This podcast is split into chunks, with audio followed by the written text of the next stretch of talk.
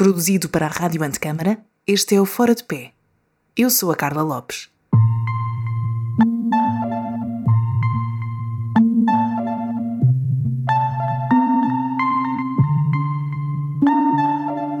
Estamos em Lisboa, final de tarde, com chuva tímida e vento atrevido.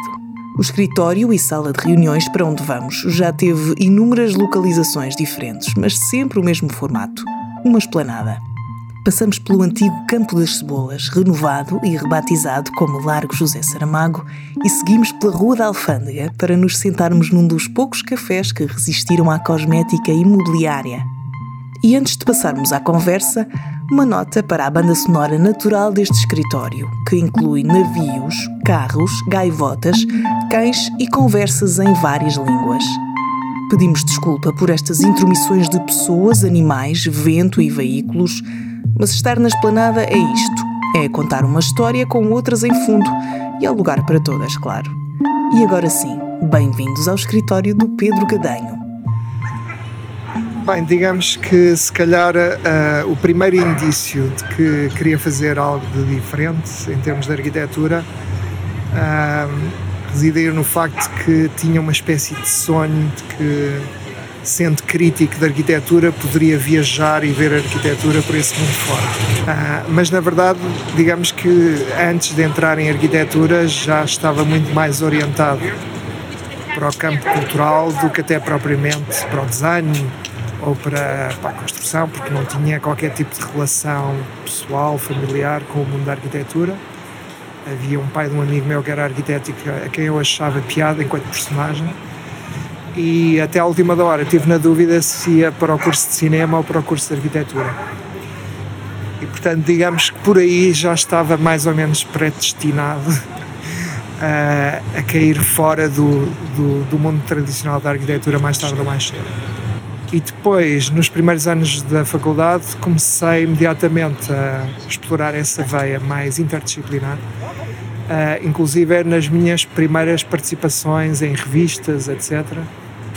em que o primeiro artigo que eu escrevia no contexto da faculdade foi para a revista Unidade e era sobre os filmes do Wim Wenders. E, e, e depois continuei sempre a escrever sobre. Uh, outros temas, música, etc. E não nunca diretamente sobre o tema arquitetura. E, portanto, aí a curadoria ainda não era uma coisa tão clara, mas, mas era mais ou menos óbvio que ia trabalhar em zonas que identificassem a arquitetura com a ideia de produção cultural e a arquitetura como cultura. Arquitetura como cultura. Foi esta a posição de referência e daí despontaram variados modos de abordar a disciplina. A seguir à biografia, percebemos melhor o lugar da escrita e como a curadoria acabou por dominar os restantes campos de ação. Eu, na minha biografia, aparece sempre arquiteto, curador e autor. Uh, por um lado, porque arquiteto é a minha formação de base e identifica a minha área de atuação, ou de, da forma como oriento o meu pensamento. Uh, curador, porque desenvolvi finalmente a minha atividade profissional mais relevante nessa área, a nível internacional, inclusive, e autor porque continuo a reter um grande interesse pela escrita e inclusive costumo dizer que que até a curadoria às vezes é uma forma de expandir a escrita ou seja, que tem a ver com investigar um tema para depois produzir um texto digamos que é uma forma ambiciosa e bastante dispendiosa de escrever um texto, o fazer todo um projeto com uma equipa imensa e de organizar uma grande exposição para depois chegar, destilar um texto sobre um determinado tema. Mas é, é exatamente isso que sinto. Que, que a curadoria foi muitas vezes um, um, um veículo para produzir a escrita. Começou sempre pelas revistas independentes e depois, claro, cheguei às revistas académicas, etc mas uh, escrevi para o Independente, escrevi para revistas que já apareceram e desapareceram, que eram a Blue Design, uh, escrevi para, pronto, para os meios mais diversos, fora e dentro. Utilizei sempre essa escrita para fazer uma reflexão, lá está, sobre ideias de arquitetura, de cultura urbana, uh, mas digamos que nunca me direcionei só a escrever exclusivamente, como eu imaginava que era no início, a escrever crítica de arquitetura ou só a fazer análises de edifícios, etc, etc. Foi sempre realmente um andar à volta do, do, da disciplina uh, e não querer ficar demasiado preso nessa disciplina quando eu acabei por ter a última a opção profissional pela curadoria, foi um pouco ditada por circunstâncias e foi num momento em que a minha carreira de arquitetura estava a chegar ao seu zénite. Ou seja, tinha acabado de publicar em revistas internacionais eh, um ou dois projetos que tiveram alguma ressonância. Foram publicados desde Casabelas, Domes, Frames, Wallpaper, e portanto estava num ponto em que poderia até ter uma carreira em termos de prática arquitetónica uh, com alguma ressonância, mas depois decidi concorrer àquele lugar no, no MoMA e, e entrei. E isso obviamente ditou que tivesse que tomar uma opção de deixar a prática da arquitetura, manter a escrita e finalmente dedicar-me à curadoria. E há uma história curiosa uh, à volta deste episódio, ou muito antes deste episódio, que foi o facto de eu ter entrevistado uma grande curadora de arquitetura, a Christine Fire que era a diretora do NAI quando eu estava a fazer a exposição Post Rotterdam, e dizer, como jovem curador ou potencial curador que estava interessado em fazer curadoria e ela me dizer na altura, assim, uma espécie de conselho maternal, mas sabes que praticares a curadoria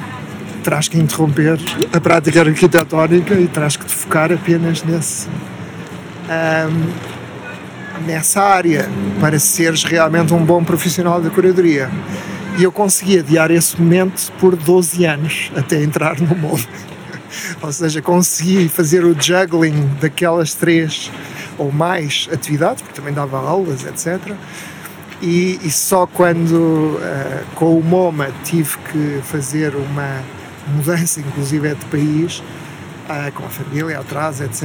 é que, pronto, acabei por tomar essa opção de deixar de lado a prática arquitetónica. Isso não quer dizer que não mantivesse sempre o peixinho e a vontade de fazer arquitetura e, portanto, ainda hoje estou a fazer arquitetura. Estou a remodelar um palheiro na beira interior, numa quinta uh, que acabei por adquirir na, na, região onde estou agora a trabalhar e, e claro, tenho imenso prazer em, em dar o gosto ao dedo e continuar a fazer arquitetura, mesmo que seja só para mim e a uma escala muito reduzida.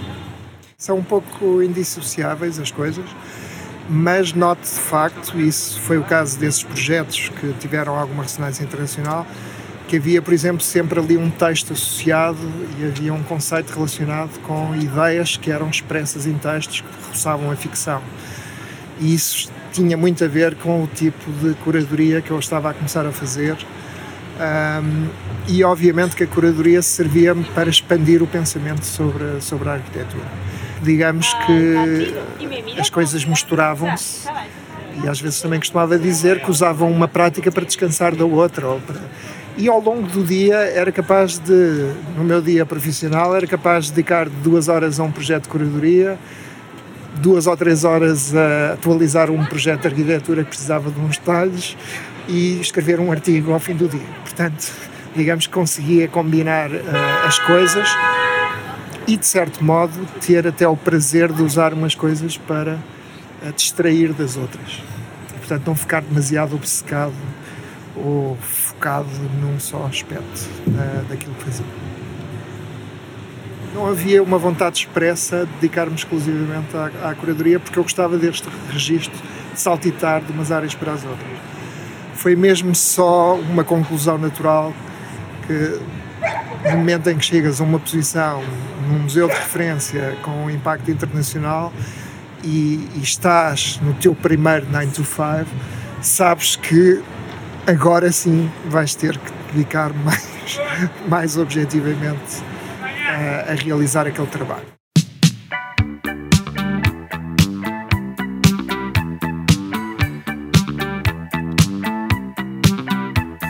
atravessamos o Oceano Atlântico até Nova York. Falamos da passagem pelo MoMA, um passo de gigante algo inesperado, mas vamos conhecer toda a história desde o início.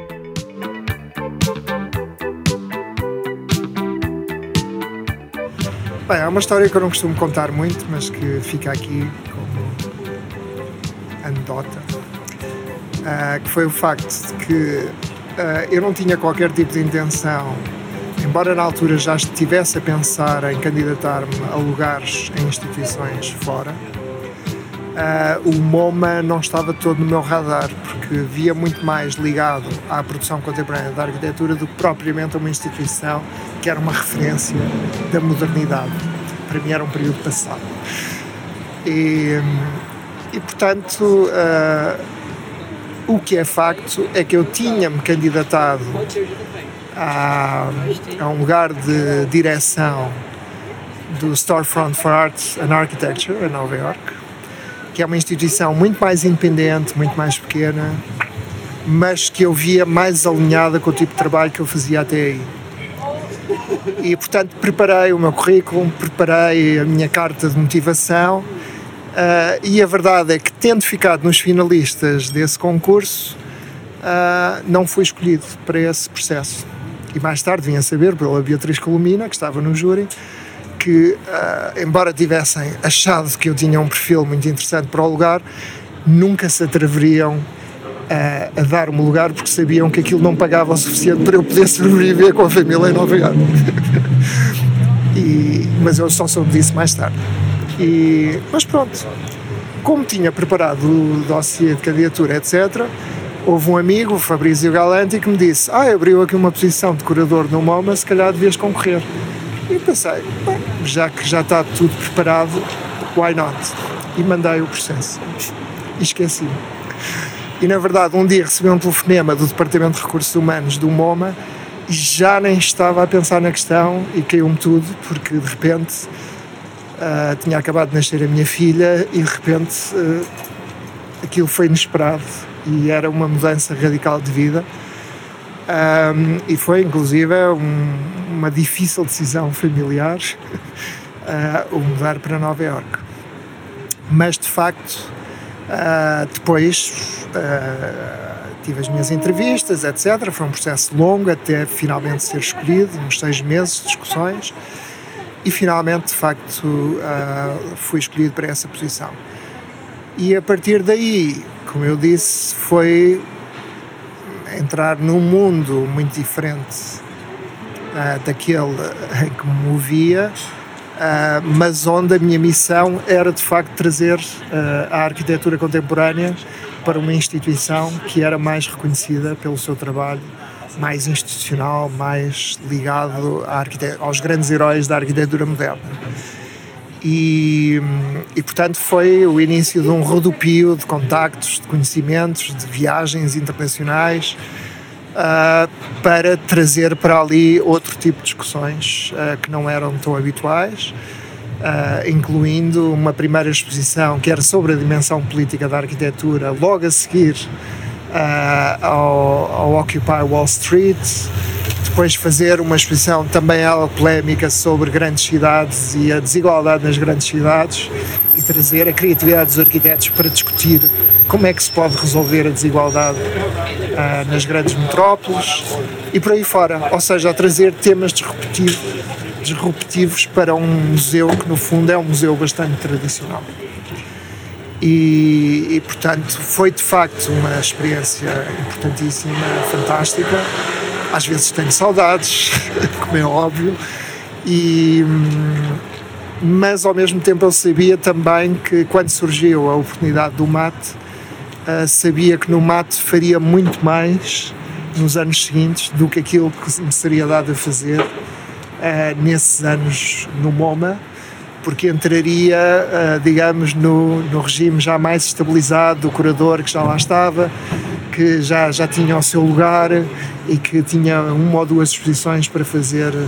dois em dois anos ou três em três anos, como eu vi aos meus colegas nos outros departamentos, particularmente numa altura em que o, o MoMA ia uh, entrar num período de transformação, uh, de expansão e que, portanto, seria mais difícil, inclusive, uh, levar certos projetos avante. E, e, portanto, claro que a posição no MoMA foi muito mais transformadora do que poderia ter sido a, a posição no Storefront. E depois, claro, quando entrei no processo de entrevistas, etc., a última entrevista também foi, também, não sei se ainda há tempo para contar essa história, mas também foi uma história absolutamente mirabolante. E foi a, foi a que ganhou realmente, pronto, a minha posição ali no MoMA. Foi o facto de que a última, a última coisa que faltava era uma entrevista com o próprio diretor do museu, o Glenn Lowry, que é uma daquelas power figures do, do mundo da arte, sempre na posição dos 10 mais poderosos do mundo da arte, e em que me telefonam lá da, da direção do museu a dizer ah, o, o Glenn Lowry vai estar aí perto de ti uh, para a semana, portanto queríamos ver se combinávamos uma reunião final que era importante, terça e não sei o quê. O perto de ti era que ele ia estar em Paris na semana seguinte e eu disse: Bem, por acaso vou estar em Amsterdã nesses dias e, portanto, se calhar posso alugar um carro e dar um salto de Amsterdã a Paris e voltar. E fiz uma viagem de Amsterdã a Paris, tive uma hora em Paris, falei com ele, uh, convenci-o que realmente eu era a pessoa certa para trazer a, arquitetura contemporânea para o MoMA e voltei para, para Amsterdã para a conferência que estava a dar no Damstrom. Essa história por si também uh, vale.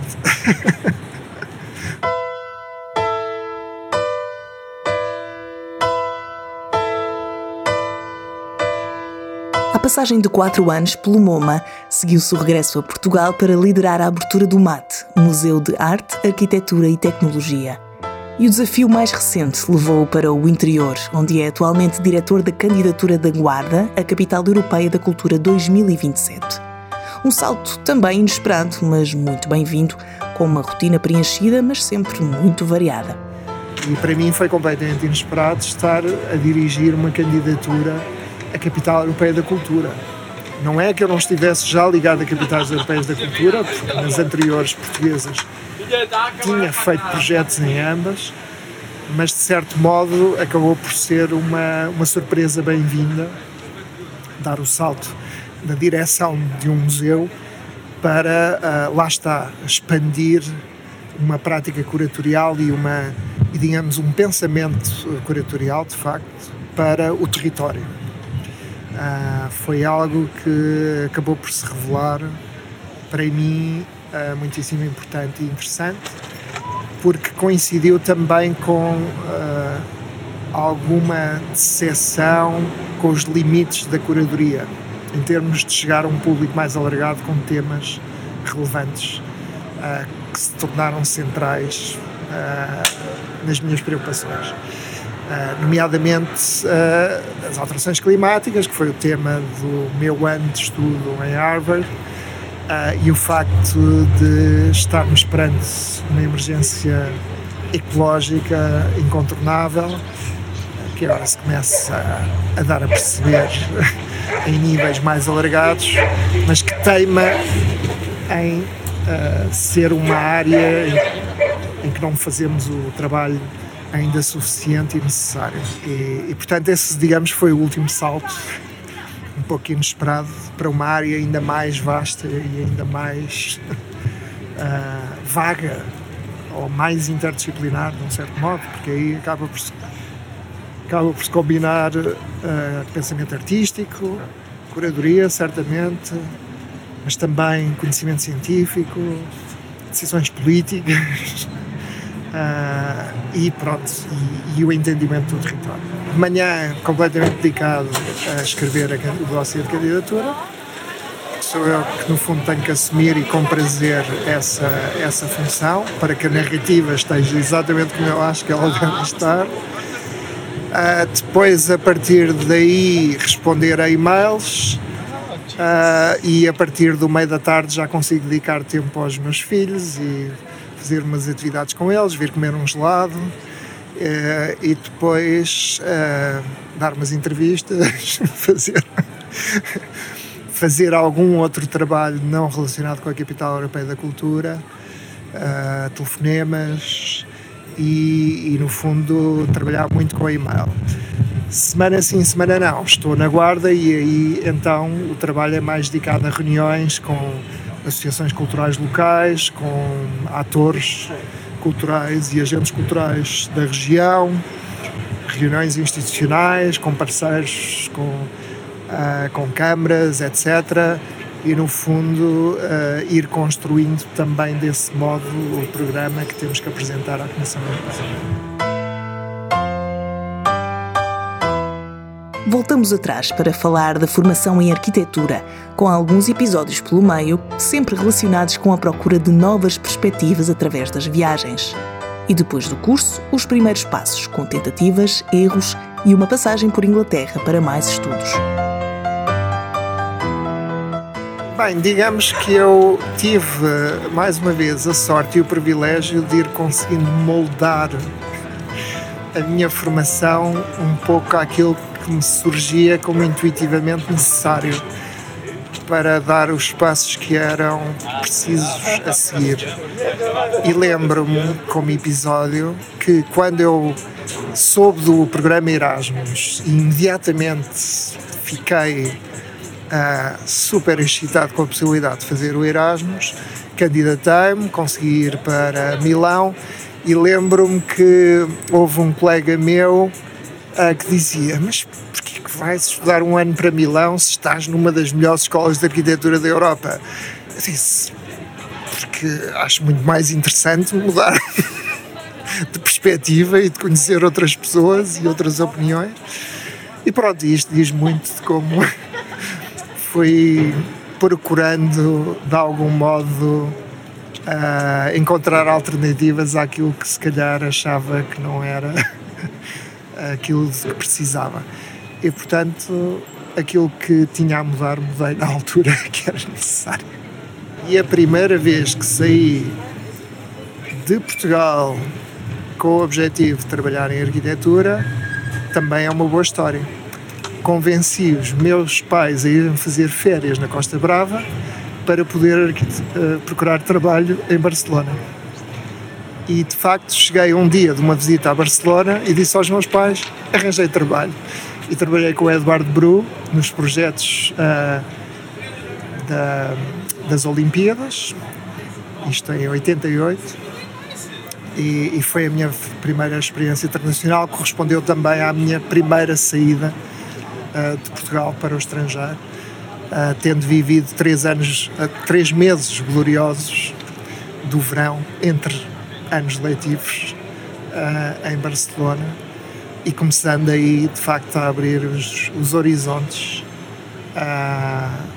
e começando também, pronto, aí de certo modo o meu percurso internacional.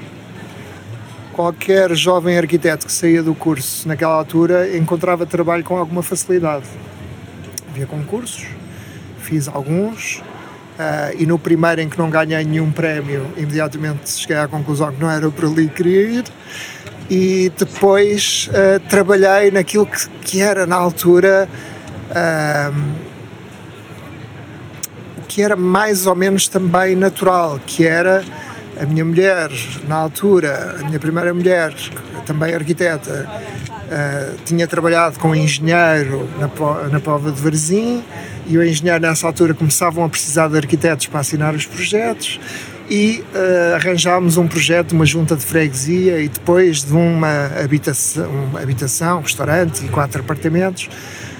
e, e, portanto trabalhámos na província em projetos que começavam a ter arquitetos uh, por detrás. E na verdade percebi nessa altura que não era por ali que eu queria ir porque eram projetos que iam estar muito constrangidos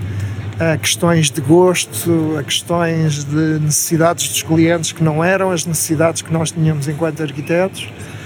e tinham uma escala que obrigava um tipo de maturidade e de experiência que achei que não fazia sentido. E portanto voltei-me para os interiores e acabei por trabalhar sempre nos interiores e na pequena escala o resto uh, da minha carreira profissional enquanto arquiteto. Uh, inclusive, comecei sim a trabalhar com uh, artistas, com designers, a, a, desenhar exposições. Isso também foi uma outra entrada na área da curadoria. Mas três anos depois de ter concluído o curso já estava insatisfeito e à procura de um mestrado levasse de novo para fora de Portugal. E foi um mestrado interdisciplinar em arte e arquitetura onde felizmente uh, a composição uh, do mestrado acabava por ser com uh,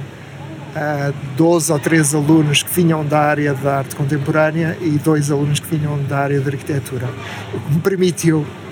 não ter praticamente de falar sobre arquitetura durante um ano